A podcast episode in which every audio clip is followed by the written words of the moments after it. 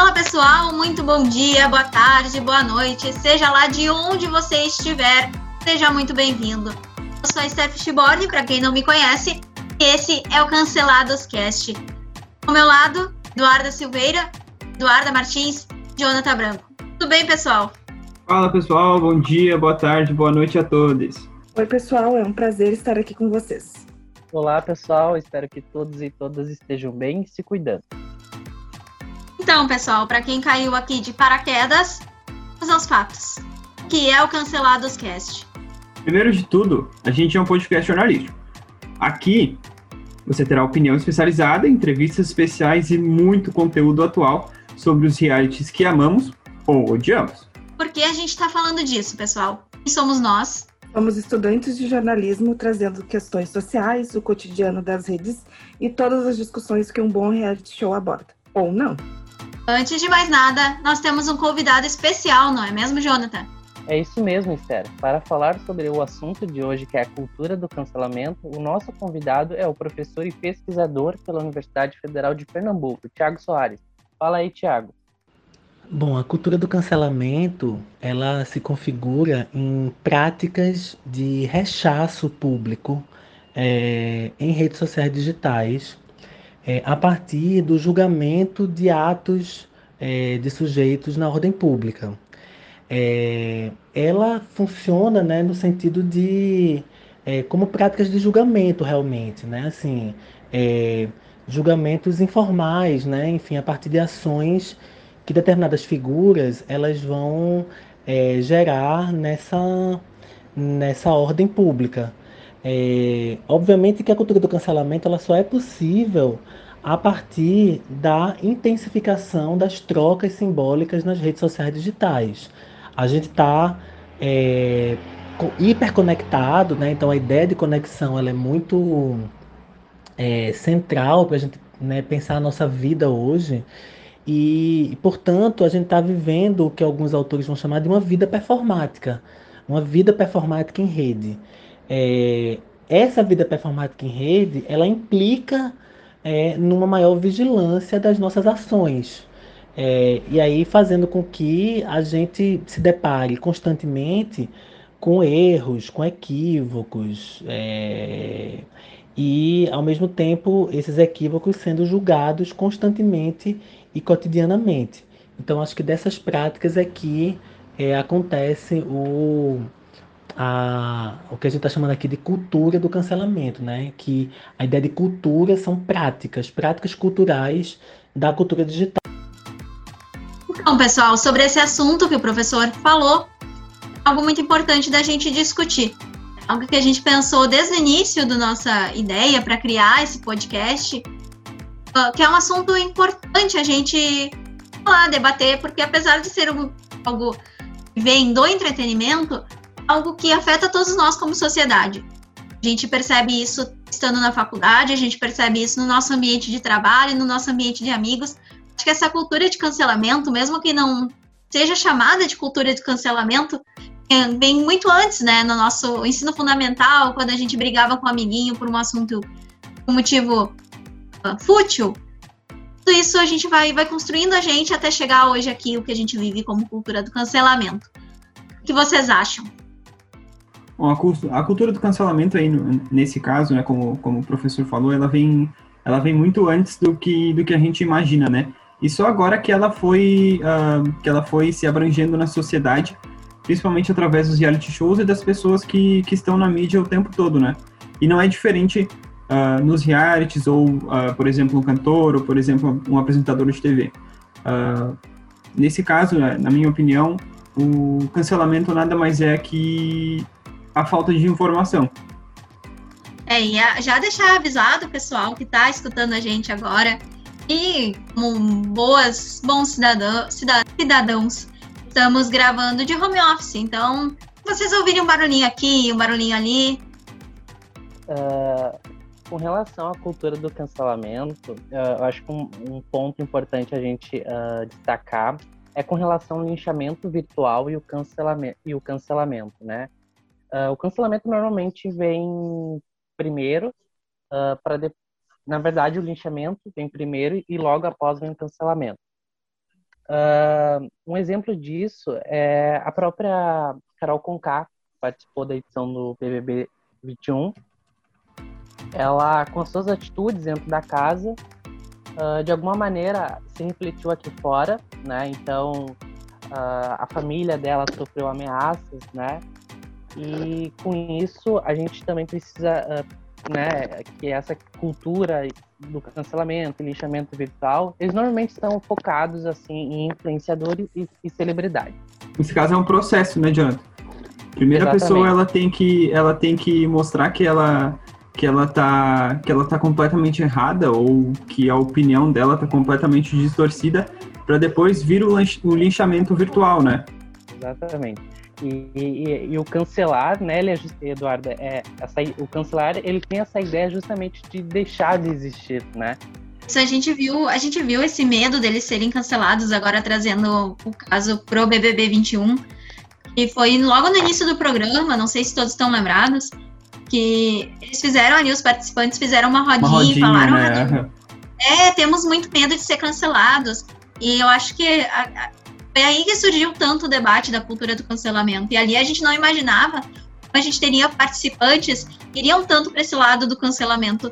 Tanto a Carol Conká contra o Nego Di, até o Projota teve atitudes bem duvidosas. Então. E todos, e todos eles tinham. Tinha. E todos eles tinham um plano, né? Por caso de, de serem uh, cancelados lá dentro. Por exemplo, uh, o, o Projota ele sempre deixava muito claro para todo mundo que que a carreira dele estava feita e que ele estava pronto para fugir, caso ele fosse cancelado, né? E, e a Carol e a Carol com Carla a todo momento dizia: "Ah, minha carreira tá, minha carreira tá pronta, minha carreira tá feita". Então, o que a gente quer fazer aqui nesse podcast é, não somos especialistas, uh, somos pessoas que assim como você também gostam de um, de um de um entretenimento, mas que muitas vezes esse entretenimento ele precisa de uma explicação um pouco maior. Então, o que a gente vai trazer nesse podcast são opiniões de especialistas sobre os, as principais vertentes do cancelamento. E para a gente entender o que é o cancelamento, a gente precisa dessa abertura que a gente está fazendo aqui agora. E a gente consegue perceber como o reality show traz essas discussões, né? Ele expõe discussões da sociedade. Uh, não só o cancelamento, porque eu acho que o medo que eles tinham quando entraram deu mais margem para que eles fossem cancelados porque a gente vê até pelas porcentagens que os participantes saíram, o, como as pessoas levaram a sério essa questão do cancelamento, principalmente, acho que talvez até com a pandemia, por ficarem ali assistindo mais tempo, uh, levaram isso muito, muito a sério e votaram realmente para que as pessoas saíssem com, com uma grande rejeição, né? E o Big então... dos e o Big dos Bigs traz isso, né, Duda? Uh, ele justamente ele justamente ficou na, na, na, uh, na, cabeça de todo mundo, as pessoas trabalhando em casa ou trabalhando fora.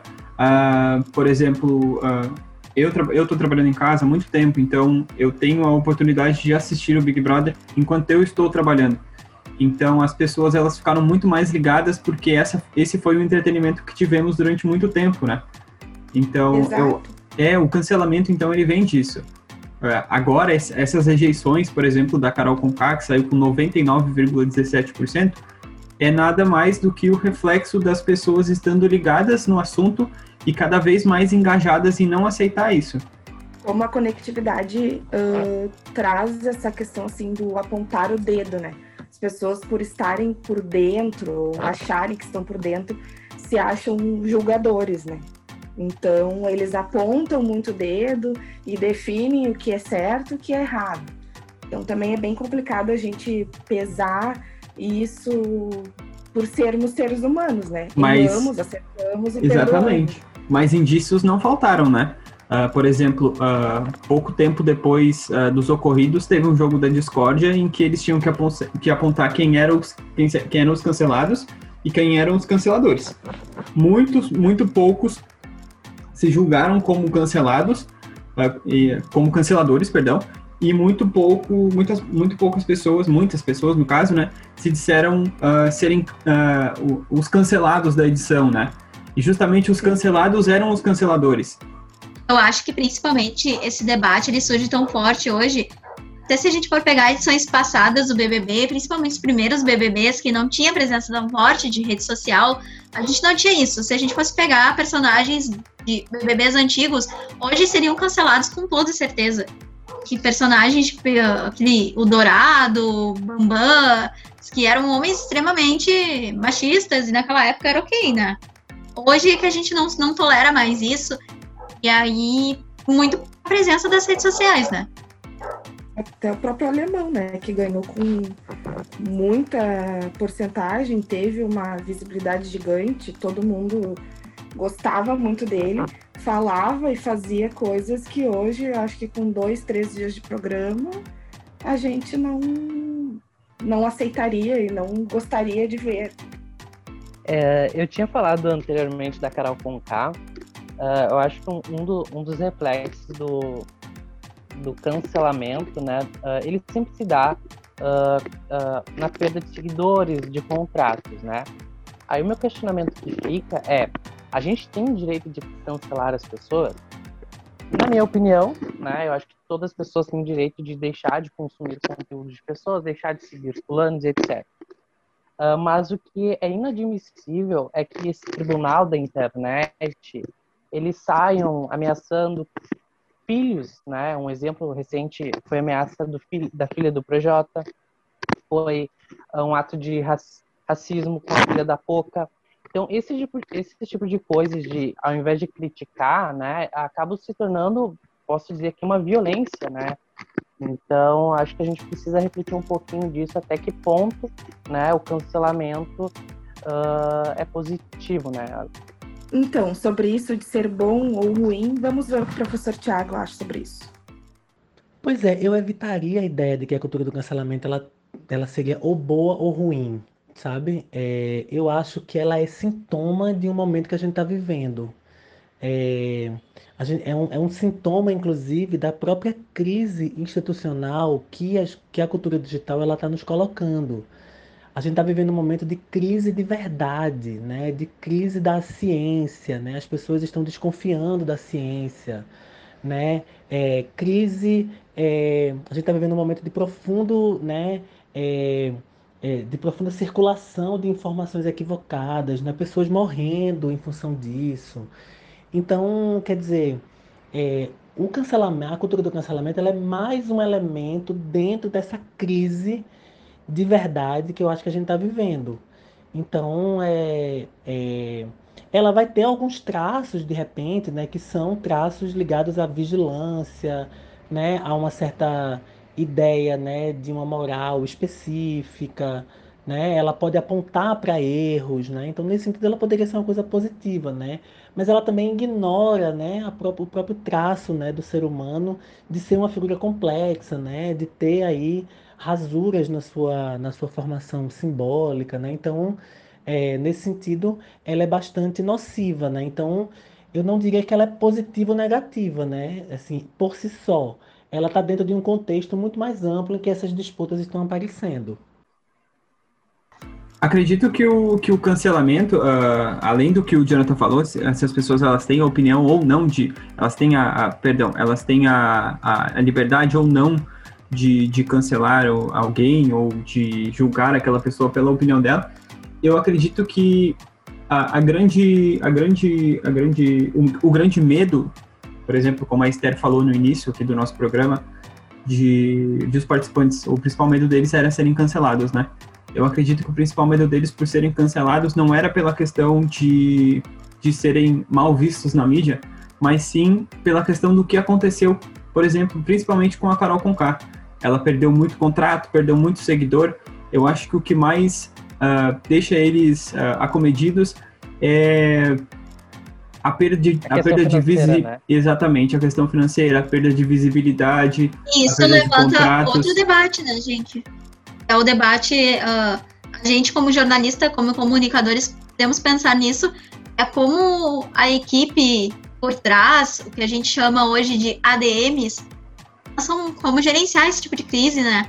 Como fazer a pessoa tomar aquela imagem que ela tinha antes, porque a Carol Conká é tinha uma imagem ótima. Isso é um mercado, né? Isso é um mercado também, Isso né? é um mercado. Um mercado de expansão, de, de, de gerenciamento de crise, crise de imagem, é assessoria de imprensa entrando em ação, são social medias entrando em ação uh, ah, para tentar salvar um pouco da imagem dessa pessoa mesmo sem o contato dela, né? Que era o que os, os ADMs da Carol Conká principalmente tentavam fazer. Eles tentavam aproximar, tentavam, uh, muitas vezes até eles foram criticados por utilizar movimentos para tentar fazer uma defesa da Carol Conká. E uh, não estou julgando ninguém, não estou dizendo que isso é bom ou que isso é ruim. Eu só estou dizendo que uh, quem, fica, quem fica no fogo cruzado é o ADM. Então, muitas vezes a gente, por exemplo, ir no, no perfil do, por exemplo, como o Jonathan falou, da Poca, ir no perfil da Poca e xingar a filha dela e fazer um, uh, fazer um, cometer um crime, uma injúria racial contra uma criança, o que que isso vai resolver, por exemplo? Então a gente tem. É, é isso, a gente. A gente tem dois lados. A gente vê a diferença. A gente vê a diferença nisso. Uh, é uma equipe bem preparada, porque eu vejo que o Projota conseguiu retomar. Claro, o Projota, o crime dele dentro da casa, digamos assim, muito menor que o da Carol. A Carol, ela extrapolou os limites do, do bom senso. Mas a gente da vê como também, ADM né? bem preparado. Oi? Ela extrapolou os limites da humanidade também, né? Da humanidade, o que ela fez foi. Da humanidade que eu digo não é a humanidade minha... como. É, não é, não é humanidade como, como, como humanidade, tipo, uh, uh, como humanidade mesmo. É de não, de não ter um ato humano, de não a ter empatia, um ato né? de. Exatamente, a empatia. Foi o que ela extrapolou um pouco. Uh, e as atitudes que ela tinha contra o Lucas Penteado, ou contra o Arcrebiano, ou contra qualquer outro participante, uh, podem ser sim uh, influências ou, ou serem ocasionadas, por exemplo, pelo confinamento, né? A gente não sabe o que se passa na cabeça dessa pessoa nesse momento, até porque a gente nunca passou por isso. Mas era pouco tempo de confinamento, né? E tu não trata a pessoa daquele jeito, né? A gente tá Isso, aqui vivendo uma situação de. A gente tá vivendo uma situação, claro, não é a mesma coisa, mas de confinamento, que é estarmos há mais de um ano fechados em casa, sem poder sair, sem nada. Então a gente sabe, claro, o nosso psicológico fica abalado. Agora, a gente sabe como não se tratar uma pessoa independente de quem seja a pessoa, independente de quais sejam as circunstâncias. E aí a gente conversa, a gente chega num limite do debate que é o que é cancelamento e o que, que é algo a mais, é um, né? E o que é um crime contra, uh, contra, contra a pessoa, né? O que é um, uh, por exemplo, um terror psicológico, uma pressão psicológica. Isso. E aí tu pega pessoas que já são fracas de psicológico e tu coloca elas contra a parede, acontece o que aconteceu com o Lucas Penteado. Uh, ele acabava bebendo demais durante as festas, ele se descontrolava e, e aí ele era julgado por essas atitudes. Mas ao mesmo tempo, outras, outros participantes faziam exatamente o mesmo, ou um pouquinho até pior, e não eram julgados por essas atitudes. Então, é uma questão seletiva. Exatamente. Uh com relação a, por exemplo, a um, um, ato racista, né? Dentro, principalmente dentro de reality.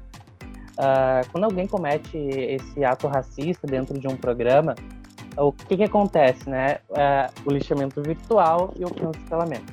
Mas acho que é importante as pessoas entenderem, principalmente o tribunal da internet, que essa pessoa que cometeu esse ato racista, ela vai responder criminalmente, de alguma forma. Alguém vai entrar com uma ação a respeito dessa situação. Então não, não, não há motivo para que essas pessoas entrem no perfis de familiares das, dos, vamos por aqui, os brothers, uh, e ameacem de morte, né? É uma, não faz o menor sentido isso. Então as pessoas precisam parar, refletir porque, na minha visão, eu acho que até precisa gerar um debate a respeito disso, né? Uh, eu vejo como um ponto negativo a partir do momento que começa a criar o um linchamento virtual, mas que não gera o debate a partir daquilo que foi feito. Né? Isso, da... Jonathan. Pode falar. Não, eu ia dizer que isso que a gente de uh, para quem não acompanhou alguns alguns internautas, não sei se a gente pode chamar assim, uh, foram até o perfil, perfil da Poca xingar a filha da Poca, que é uma criança. Então, isso daí não é nem militância de internet, não é nada disso. É, será que a gente não viu isso, por exemplo, no perfil do, do Rodolfo? E fez um comentário racista com o cabelo do João. E eu não vi ninguém indo ameaçar a família dele. A gente não viu nenhum caso disso. Aqui, olha só, vamos voltar um pouquinho, tá? Uh, eu não vou dizer em qual edição, mas em alguma, algumas edições atrás, uma pessoa declaradamente racista dentro do programa venceu o prêmio. Uhum. Então é isso. Todos sabemos qual é. é sobre isso, é sobre isso, entende? É. Essa, essa, essa é a importância da discussão do que é cancelamento e o que é, por exemplo, tu tentar auxiliar aquela pessoa a mudar a opinião social dela. A opinião social dela, para ela ser cancelada, ela tem que ser muito distorcida, tem que ser muito fora da realidade. Então, uh, a gente tem o prazer de ver no BBB 21 pessoas que cometem esses problemas sendo auxiliadas pós-programa e sendo retiradas com rejeição quando elas não mudam. O Nego Di, eliminado com rejeição. A Carol Conká eliminada com rejeição. O Projota nem tanto, né? Mas mesmo assim, foi um índice de rejeição. Então, essa é a discussão que a gente tem que ter. Uh, extrapolar os limites é uma coisa, como fizeram com a Poca, uh, como fizeram com a Carol Conká, porque tu ameaçar a vida de uma pessoa por uma opinião é algo muito sério. E até onde esses preconceitos enraizados, né, influenciam na cultura do cancelamento também. A gente poderia ver aí uh, o Projota também aconteceu a mesma coisa da Pouca com a filha dele lá, quando aconteceu toda aquela questão do, do Lucas, também ameaçaram a família dele de morte no Instagram a Lumena, enfim, até onde tudo isso influencia. Uh, teve um estudo recente, acho que em 2020, que foi, foi feito pela Mutato, que é uma agência. Uh, é um estudo que mapeia o comportamento dessa cultura do cancelamento, né? Então eles analisam ali o impacto e o ensinamento.